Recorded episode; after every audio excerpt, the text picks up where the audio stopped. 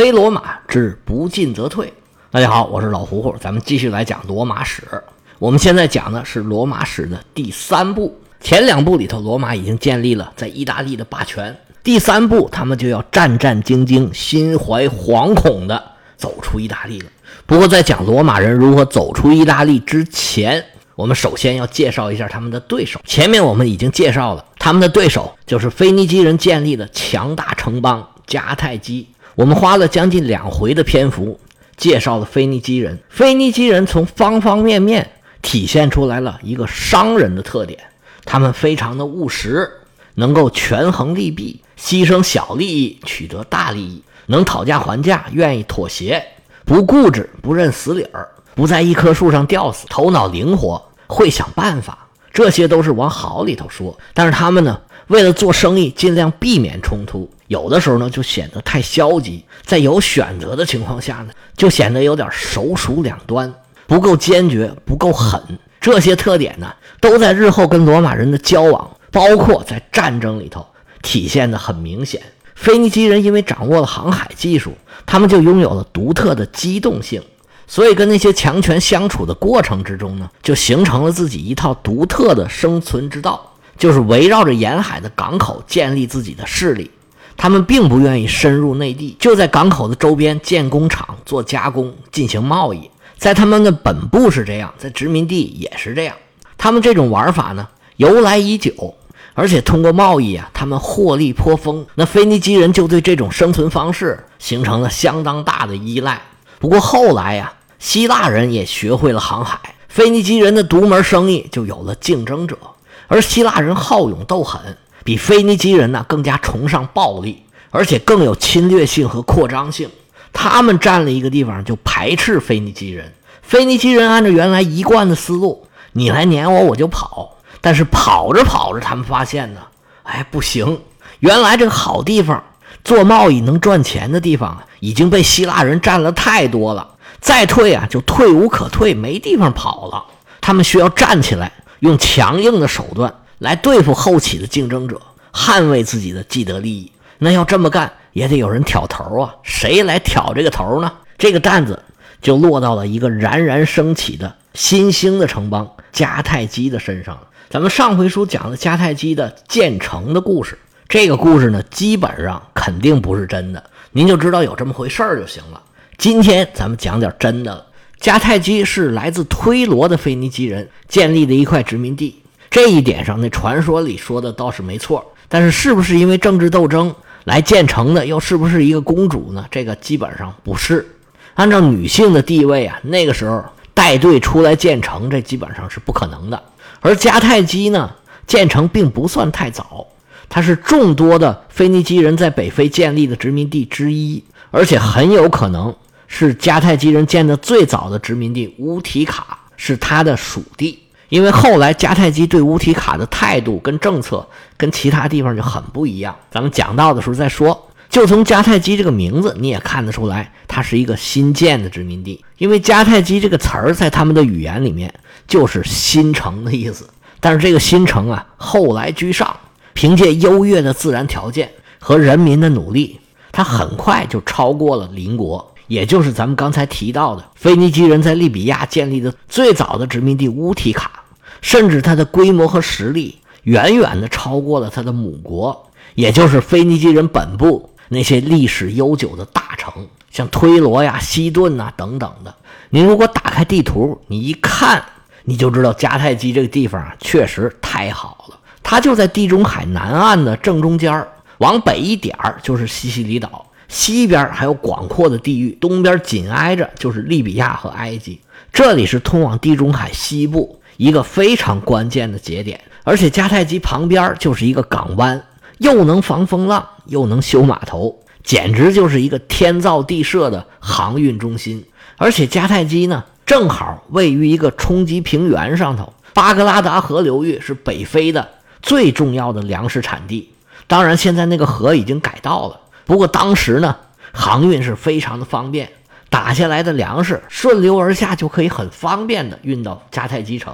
迦太基城周边呢，地势平缓，降雨丰富，气候温和，到现在都是物产很丰富的地区，漫山遍野都种着橄榄树、橘子树，而且最厉害的，在海湾的旁边就有泉水可以直接喝，这对于航海的水手来说可太方便了。所以迦太基很快就凭借着自己特别优越的自然条件和地理位置，从一个普通的殖民点儿发展成了一个商业城市，后面就越发越大，成了最大的腓尼基人的城市。成了腓尼基的首都。我们把时间往后倒一倒，在罗马灭了迦太基之后，重建迦太基城，没多久，这迦太基就成了罗马帝国的第三大城市。而后来重建的这个新城啊，条件也不如原来的老城，选址也不如以前，但是直到现在，这里都是人口密集、商业发达的繁华的大城市。突尼斯的首都离迦太基城也没多远，现在仍然是重要的港口。但是，就算他们发达到这个地步，腓尼基人的个性是没变的。他们虽然建了一个自己的大城，但是跟当地的土著人呢，还是用商人的办法跟他们打交道。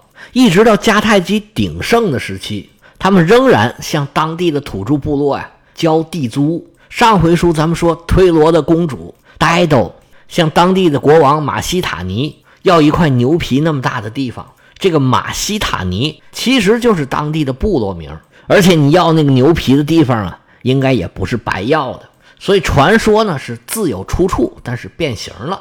而且迦太基这个地方啊，尽管是远离东方各个大国，希腊人航海的脚步呢也没到这里，他们暂时呢还是相当安全的。但是波斯派使者要求他们臣服的时候，迦太基人就展现出来跟希腊人呢非常不一样的态度。希腊有很多城邦就是拒绝投降。所以才有了后来的希波战争嘛。但是迦太基人呢就很随和，行行行，你是大王，你是大王，行，听你的。虽然只是名义上承认波斯的宗主国地位，但是呢，他们还是时不时向波斯王进贡。他们这么做呢，主要是要保证自己跟腓尼基本部能有正常的商业来往。我就认你个爸爸，叫两声好听的，其实也没什么。腓尼基人早已经习惯了。但是跟波斯人不一样的是，希腊人，波斯人远，希腊人近。波斯人要点钱就行了，希腊人可是要抢你的饭碗呢。希腊人最早的航海行为呢，基本上都集中在爱琴海附近，因为爱琴海上岛屿众多，航行起来是又安全又便利。但是随着希腊人技术越来越高，希腊人也越来越多，他们向外殖民的冲动啊也越来越大。希腊人在意大利的南部，还有西西里岛上，逐渐就站稳了脚跟儿；而在原来腓尼基人独占的地中海西部，还有北非地区，他们也建了两个殖民地，一个是马西利亚，也就是现在的马赛，是在地中海西部的最北边；另外一个呢，就叫西兰尼，在现在利比亚，是在地中海东部的最南边。希腊人这种探索极限式的殖民，已经让腓尼基人感觉到威胁了。虽然地中海西部啊，由于岛屿比较少，希腊人可能暂时啊还不是很适应。腓尼基人还在这边占有很大的优势。我刚讲完这个荷马史诗的《奥德赛》，据专家考证啊，这奥德修斯就是在地中海的西部来回折腾，反映了当时地中海西部对希腊人来说还是一片充满危险、充满未知的海域。但是希腊人多愣啊，他们是以四处探险为荣。不光以探险为荣，如果探险的同时又能抢到东西，那就是英雄了。所以希腊的愣头青四处横冲直撞，把很多原来腓尼基人的殖民地都给占了。腓尼基人就被越赶越远。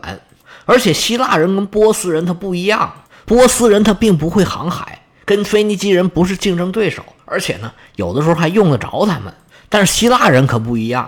他们跟腓尼基人干的活是一样的，都是航海贸易，属于有你没我，有我没你，这是零和博弈。而且希腊人可没有腓尼基人的好脾气，动不动就喊打喊杀。他们可不愿意跟腓尼基人在一个锅里面搅马勺。腓尼基人原来那种投降认老大、交税的玩法，在希腊人这儿玩不转了。尤其是在希腊人打赢了希波战争之后。以雅典为首的这些希腊城邦在海上的野心是空前加大，对外殖民的态势也是越来越猛了。不过地中海的西部，希腊人暂时还顾不上，也可能是当地的条件和希腊人的习惯不太一样，这边岛更少，航行条件呢会差一些，所以希腊人的手呢暂时还没有伸到迦太基这边，他们只是在马西利亚和西兰尼这两个根据地进行试探性的扩张。但是腓尼基人受到这种总体上的压力啊，这迦太基人不可能感觉不到。在这种态势之下，要是再没人站出来，腓尼基人可就要被赶出地中海了。那这时候谁站出来呢？那也只有当时实力最强、发展势头最猛的迦太基出面迎战希腊人的挑战。我们上回讲了，腓尼基人联合埃特鲁里亚人跟希腊人在阿拉里亚和库麦打了两场海战。腓尼基人虽然没出面，靠的是埃特鲁里亚的武装，但是在后面出钱的则是迦太基人。而在希波战争的同时，西梅拉战役里头，迦太基人就直接出马了。虽然没打赢，但是这时候他们肯定已经明白了，不打是不行了。在海上空间比较大，还是有一定程度的容错空间的；而在路上，迦太基人受到的威胁其实更大。他们离西兰尼啊没有多远，而在西兰尼的希腊人也是跃跃欲试，想要往西扩展。不过迦太基人对他们盯的是死死的，希腊人一直也没打出利比亚。蒂利波里沙漠以西始终牢牢控制在迦太基人的手里。希腊人和腓尼基人争夺的另一块地方就是西西里岛。希腊人和腓尼基人就像海潮一样潮起潮落，在西西里岛沿海的各个城邦中间呢是此消彼长，双方啊都有一度面临着失去整个西西里岛的局面。不过最终迦太基人占西边。希腊人占东边，这个局势呢是一直保持到我们要讲的这个时期，而马上罗马就要往西西里岛插一杠子，这个书啊就更热闹了。我们很快就要讲到，不过您先别着急，我们继续介绍迦太基。其实迦太基人不愿意打仗啊，还有一个原因就是迦太基人的政治制度和希腊、罗马他们这些地方它不一样。迦太基的国家权力掌握在一小部分人手里，这个呢大致就相当于。希腊的寡头政治，权力掌握在几个大家族手里，这几个家族轮流坐庄，公民们都是热心做买卖，对政治啊没什么兴趣，所以跟希腊人的公民兵他不一样。腓尼基人打仗一般用雇佣兵，迦太基自然也不例外，所以腓尼基人打仗啊就纯属是一笔买卖，他要算这个数，到底是给人交钱划算，还是我们花钱雇人打仗划算？而且雇佣军这东西啊，经常是尾大不掉。他打完仗不是说你给他钱就完事儿了，经常还有一笔烂账。因为雇佣军手里啊还有武力，他就经常去勒索这个雇主，甚至呢反客为主，把雇佣他们的这个城邦用武力给占领了，形成了一个雇佣军的城邦。这事儿啊也不少，回头我们很快就会讲到。所以腓尼基人尽管经常会面临着威胁，但是他们很不愿意打仗。其实就是我刚才说的那个原因。如果请雇佣军花的钱比交给波斯大王的钱还要多，那我是何苦来呢？不如就不反抗了。而且呢，我给波斯人交完钱，他还会保护我呢。我又何苦要受雇佣军的气呢？所以腓尼基人呢倾向于不打仗，但是并不等于说他们是好人，他们很善良，爱好和平。这可完全不是那么回事儿。从迦太基身上这事儿看的就特别明显。迦太基人刚到的时候，对当地的土著那当然是很客气，还给他们交租金。但是随着迦太基人越混越壮，越来越有钱，越来越有势力，迦太基的腓尼基公民可就慢慢的不向当地人交地租了。咱们讲迦太基城一直交的那个地租啊，很有可能就是一种象征性的地租，他们可能也是交习惯了，也有可能呢就是装好人。城市那小块地方才多大呀？那地租交点就交点但是其他的大片土地慢慢都落到迦太基的贵族手里头了。而这些贵族呢，因为有很多大片的土地，他们就采取了一种像近代的种植园那样的制度，雇人或者干脆直接使用奴隶进行大面积的耕作。当时有很多犹太人呢，就整族整族的被迦太基人雇佣在种植园里面劳动。有考古证据显示。当时甚至有一个迦太基公民有两万个奴隶，这在当时的人口状况下，你想想是多么的骇人听闻呢？而且在迦太基周边的地区，当地原来的自由农民呢，也都变成佃户了。怎么变成佃户了呢？那土地被腓尼基人给抢走了呀！这些土著啊，必须还像原来那样在地里面干活，打上来的收成有四分之一要交给迦太基贵族，也就是他们的地主。而且这些人呢，还必须服兵役。迦太基人虽然使用雇佣兵，但是他自己呢也有本土的军队，因为有人了嘛，那不用白不用。但是这种军队的战斗力就跟希腊罗马那些公民兵啊，他没法比。而且呢，迦太基的贵族呢也得防着他们，不能让他们变得太强了。所以迦太基人他们不愿意打仗啊，并不是因为他们是小白兔，温柔善良，爱好和平。他们都是出自各自利益的考虑。他们不但不是小白兔，而且呢，都是面目狰狞的奴隶主。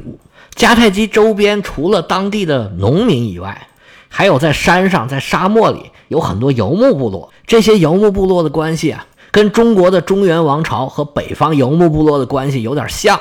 他们经常发生冲突，但是呢，有的时候呢，也会比较和平。迦太基强盛的时候啊。就经常会征服这些游牧部落，而且呢，让他们进贡，还要提供部队。但是迦太基弱的时候呢，这些游牧部落就跑出来抢劫。不过总体上呢，当然是迦太基占了更大的优势。这就跟中国的中原王朝一样，迦太基跟这些部落首领呢，一般都签有合约。至于这个合约能不能遵守，那就是另外一件事儿了。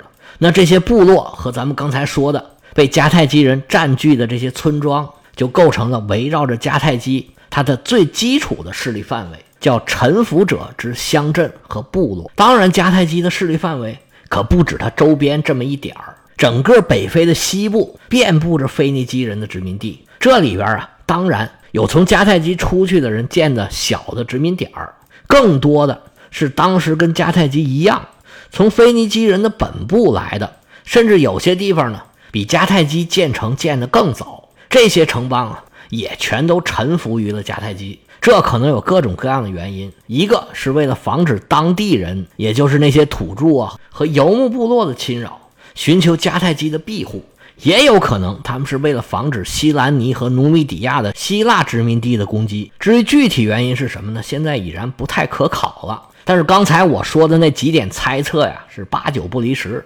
总之啊，这些腓尼基人的城邦已然是臣服于迦太基。所有这些城邦必须把城墙都给拆了，向迦太基进贡，而且要提供部队。不过他们既不用交地租，也不用服兵役，要的其实只有一样东西，就是钱。所有的这些城邦啊，在法律上，他们的公民跟迦太基人的地位是平等的，可以互相通婚，可以互相买卖。迦太基人其实并没有什么特权。看来腓尼基人还是很拿老乡当一回事儿的。所有这些城邦里面呢，只有迦太基原来的宗主，就是最早在北非建成的老牌殖民地乌提卡，保住了自己的城墙，维护了自己独特的地位。不过城墙这个事儿啊，迦太基看似聪明，其实是为自己日后的失败埋下了一个很大的伏笔。这些城邦它没有城墙，它就不能保护自己，那当然就没有办法威胁迦太基了。但是到后来呀。在布匿战争期间，罗马人只要一在北非登陆，而且不管在哪儿登陆都行，罗马人面对的就是一片坦途，可以一直杀到迦太基的城下。从这个角度来说呀，当时的迦太基人可以说是聪明反被聪明误，搬起石头把自己的脚给砸了。迦太基在地中海的西部是蒸蒸日上。但是跟他们形成了鲜明对照的是腓尼基人的本部啊，他们祖国的大城，像西顿呐、推罗呀，因为各种原因内忧外患，原来的繁荣是一去不复返了。那迦太基就顺理成章，因为自己强大的实力，成了迦南人的第一大城，也就自然而然成了罗马的对手。那迦太基人的海上实力如何？他们跟罗马对抗的本钱是什么呢？咱们下回接着说。